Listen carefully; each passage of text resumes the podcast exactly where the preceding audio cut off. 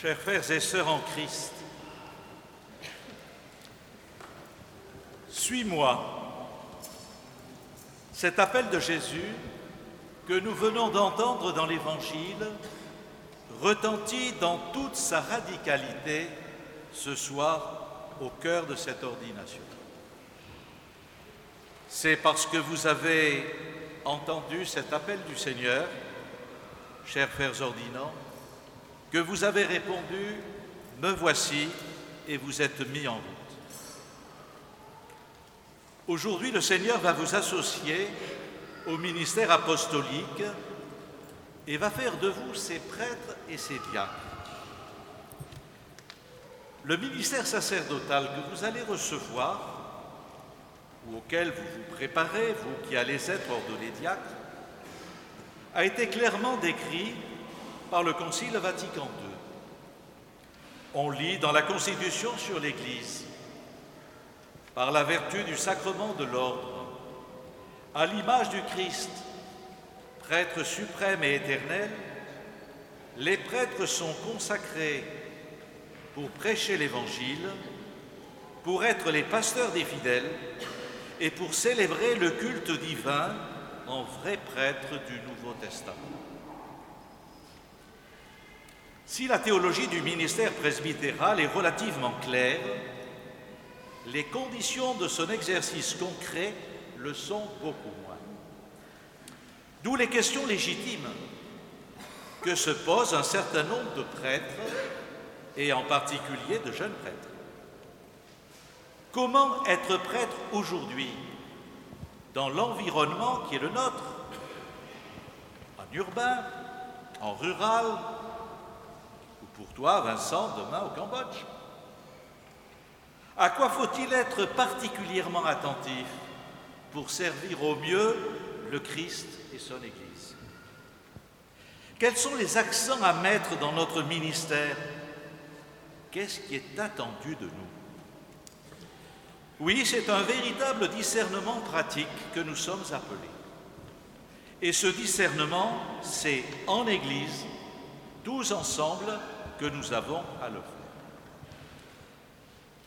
Pour y aider, permettez-moi de vous partager ce soir trois convictions. Chers frères qui allez être ordonnés, soyez tout d'abord des évangélisateurs. Je crois que le Concile Vatican II a été profondément prophétique quand il a rappelé que la mission première des évêques et des prêtres était l'annonce aux hommes de l'évangile du Christ. Dans une société où beaucoup de nos contemporains n'ont jamais entendu parler du Christ, n'ont pas été catéchisés, ou se sont éloignés de la foi chrétienne, il nous faut nous risquer à une première annonce du Christ. Partager en quelques mots ce qui est le cœur de la bonne nouvelle. Rendre compte, comme dit Saint Pierre, à quiconque nous le demande de l'espérance qui est en nous. Des hommes, des femmes, des jeunes sont beaucoup plus en attente qu'on ne croit. C'est Saint Paul qui disait ⁇ Malheur à moi si je n'annonce pas l'Évangile ⁇ Comme l'apôtre, nous sommes invités à être des missionnaires de plein vent. C'est d'ailleurs là où nous ne l'attendons pas que Dieu vient nous surprendre. Permettez-moi de vous partager ce qui m'est arrivé la semaine dernière. J'étais d'abord à Paris, j'étais dans le métro. Et à ce moment-là, un jeune me croise. Il me dit, vous êtes prêtre? Je pouvais difficilement le cacher. Je dis oui. Vous auriez un peu de temps. Le premier mouvement, ça a été de dire, ah non, euh, je suis pris, hein, je ne vais pas. J'ai réalisé, je me suis dit, non, mais tu n'es pas pressé, il y a du temps quand même, ne dis pas que tu es pressé. Alors il me dit, je peux me confesser Confesser? Dans le métro tout, je me suis dit, pourquoi pas? Donc on a marché ensemble là, on s'est arrêté, Et de fait, il avait vécu des choses difficiles le matin, il avait besoin d'en parler. Voilà. Et donc, euh, après la confession, il m'a dit, tous les deux, là, on peut prier pour la personne dont je vous ai parlé. Et on a prié ensemble, là, dans le métro.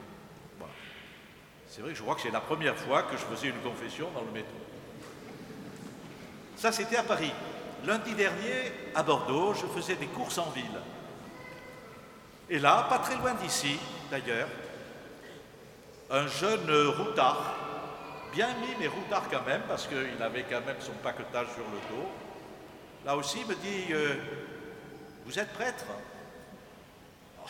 Je lui dis Est-ce que c'est pas un tapeur d'abord? Non, non. On n'est pas forcément toujours très bien disposé. Alors je lui dis Oui. Me dit J'ai des questions à vous poser. Vous avez un peu de temps Je dis, ben, écoutez, on, peut marcher ensemble. on a marché ensemble pendant un bon moment. Alors c'est vrai que c'était un, c'était un jeune qui avait un parcours très compliqué. Il avait lu un peu de Bible, un peu de Coran, beaucoup de New Age. Il y avait le culte du soleil, le culte de la lune. Il y avait le problème du diable. Puis, euh, ben, il cherchait, il cherchait comment être attentif à quelque chose. Il cherchait. Bon, on a, on a réfléchi. Sur le moment, j'ai dit Seigneur, il faut que tu m'éclaires parce que c'est pas bien. Parce que dans ces cas-là, on est invité, j'allais dire, sur le moment, à dire ce qui est quand même le cœur de ce qui est votre espérance, votre foi. Qu'est-ce que c'est qui peut être. Je sentais que ce jeune était à la recherche d'une espèce de raison de vivre. Voilà.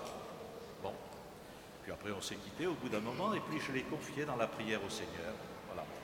Je me dis, euh, des fois, finalement, on est de plus en plus surpris de savoir où le Seigneur nous attend. Soyez prêts et le plus possible disponibles. Soyez aussi des initiateurs et des accompagnateurs.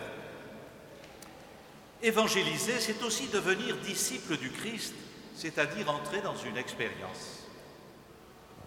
Cette expérience, c'est l'expérience chrétienne, où l'on apprend ensemble à accueillir le Seigneur c'est exactement à se laisser accueillir par lui dans la prière, à se mettre à l'écoute de sa parole, à convertir sa vie pour vivre avec l'Esprit du Seigneur.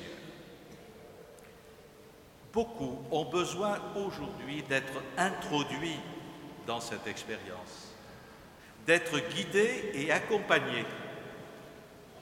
Je crois qu'on n'a jamais autant parlé d'initiation et en particulier de l'initiation pour les catéchumènes, pour les jeunes, pour les adultes qui se préparent à la confirmation et à l'Eucharistie, et puis pour bien d'autres aussi. Le dernier synode romain et l'exhortation du pape François à Maurice Laetitia ont souligné l'importance de l'accompagnement des personnes et des familles cela appelle présence et attention pour aider chacun à discerner ce que le Seigneur attend de lui. La vie chrétienne peut être comparée à une course en montagne. On préfère ça qu'au match de foot, même si tout à l'heure on a eu quand même quelques échos qui montrent que la liturgie n'est pas complètement coupée de la vie. Chers frères ordinants, chers frères prêtres, Soyez des guides sûrs, au pas assurés. Soyez des accompagnateurs proches et patients, attentifs à l'ardeur ou à la fatigue de ceux que vous entraînez dans la marche de la vie chrétienne, partageant les joies, les peines, les espérances et parfois les épreuves de ceux dont le Seigneur a rendu solidaires. Enfin, Soyez des tisserands. L'aventure chrétienne n'est pas une aventure que l'on vit en solitaire. Rien ne lui est plus étranger que le repli individualiste. C'est ensemble, en s'entraînant mutuellement, que l'on accueille le Christ, que l'on vit de lui, que l'on témoigne de lui. L'Évangile fait naître et suscite la communauté. évangéliser, c'est donc tisser au jour le jour ces liens communautaires, car l'Église ne cesse de naître et de grandir. Soyez des tisserands de cette grande tapisserie ecclésiale.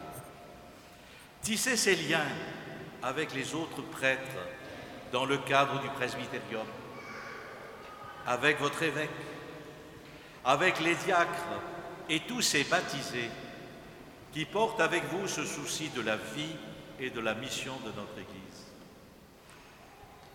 Ne vous découragez pas, même si parfois ce tissage demande à réparer accrocs ou déchirures. S'inscrit dans la durée ou semble devoir être sans cesse remis sur le métier.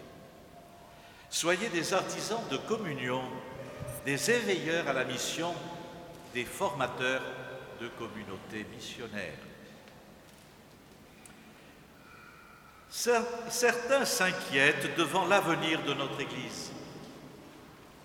Certes, dans les années qui viennent, nous risquons de voir bien des bouleversements dans le paysage ecclésial.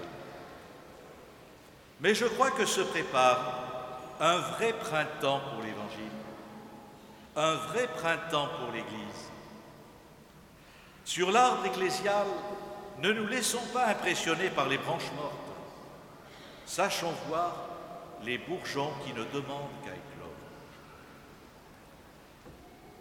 Chers jeunes présents dans notre assemblée, demandez-vous si le Seigneur ne vous appelle pas à entrer à la suite de tous ceux qui vont être ordonnés dans cette grande aventure de l'évangélisation.